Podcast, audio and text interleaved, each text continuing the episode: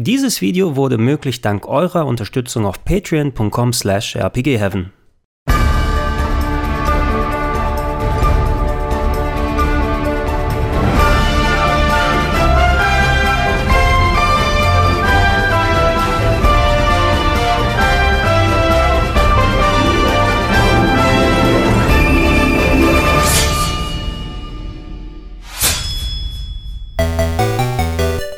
Eine schöne kleine Überraschung war dieses Jahr für mich das von der Wonderboy-Serie inspirierte Action-Adventure Angelos. Das PC-Spiel hat nicht nur mit seiner 16-Bit-Retro-Stil-Optik meine Aufmerksamkeit auf sich gezogen, sondern auch mit dem Namen. Angelos ist nämlich ein griechisches Wort und bedeutet so viel wie Bote oder Überbringer einer Nachricht. Im christlichen Sinne steht das Wort für Engel, da diese die Boten Gottes sind und äh, wird häufig, obwohl hier es dargestellt in der westlichen Fassung mit einem Doppel-G geschrieben ist, mit einem N phonetisch ausgesprochen. Also, wenn ihr in Zukunft über den Titel redet, dann packt das N ruhig mit rein. Auch wenn die Wonderboy-Spiele als reine Arcade-Plattformer angefangen haben, die Serie hat nicht umsonst ihre Wurzeln in der Spielhalle, wurden die Titel mit jedem Eintrag immer und immer komplexer, bis wir schließlich allerspätestens mit dem im letzten Jahr remakten Wonderboy 3, The Dragon's Trap für Master System, ein vollwertiges Action-Adventure nicht unähnlich zu Legend of Zelda 2 bekommen haben. Angelos schlägt in die exakt gleiche Kerbe und versucht nicht nur das Spielgefühl der späteren Wonderboy-Titel zu replizieren, auch das Leveldesign, wie die Gegner positioniert sind, wie euer Upgrade-Verlauf durch das Spiel sich äußert, all dies könnte genauso gut in einem offiziellen Wonderboy-Titel von Sega stattfinden und äh, zum Glück muss man sagen, dass man nicht nur Fans von dem Konzept dahinter hatte, sondern auch Leute, die ein durchaus fähiges Spiel auf die Beine stellen können.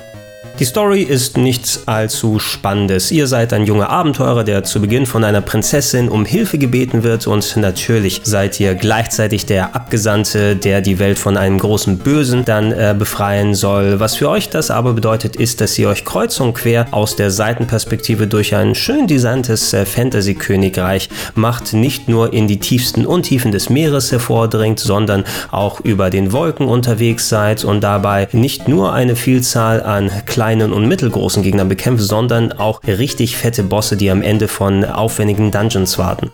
Auch wenn es ein rudimentäres Experience Point System gibt, hat Angelos nicht besonders viel mit einem Rollenspiel zu tun. Ihr wertet euren Charakter hauptsächlich durch das Anlegen neuer Gegenstände oder Erlernen neuer Skills auf. Äh, vor allem im Kampf bekommt ihr dadurch ein ziemlich stattliches Arsenal an Dashes und Stomps und Magien, die ihr einsetzen könnt, die auch teilweise nötig sind, um ja bestimmte Hindernisse zu überwinden. Also solltet ihr euch einigermaßen gut vertraut mit der Steuerung machen.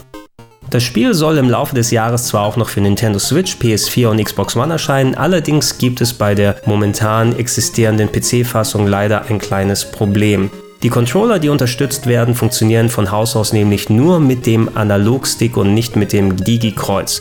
Das ist in den ersten Spielstunden auch noch kein großes Problem, aber nach und nach steigt eben der Schwierigkeitsgrad und gerade der Einsatz von präzisen Special Moves funktioniert einfach mit dem Digi-Kreuz viel besser und äh, das könnt ihr zwar benutzen, seid allerdings angewiesen, eine eigene Software wie zum Beispiel Joy2Key zu installieren und dann die Controller-Eingaben darauf zu mappen. Macht das lieber direkt von Beginn an, denn so müsst ihr nicht irgendwann in Bredouille geraten und das im Nachhinein erledigen.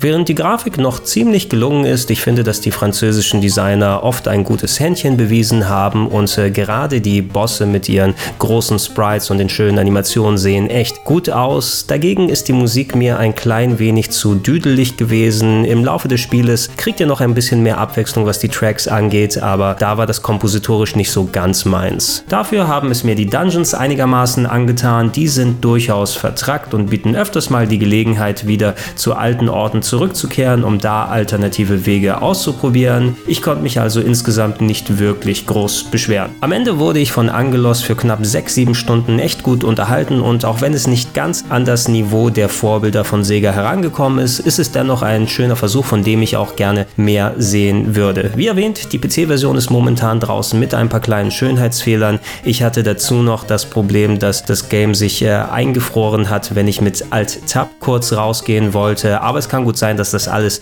mit Patches wieder nachgebessert wird. Und ja, wer dem aus dem Weg gehen möchte, der wartet eben noch, bis es für Nintendo Switch, PS4 und Xbox One rauskommt. Von mir eine klare Empfehlung.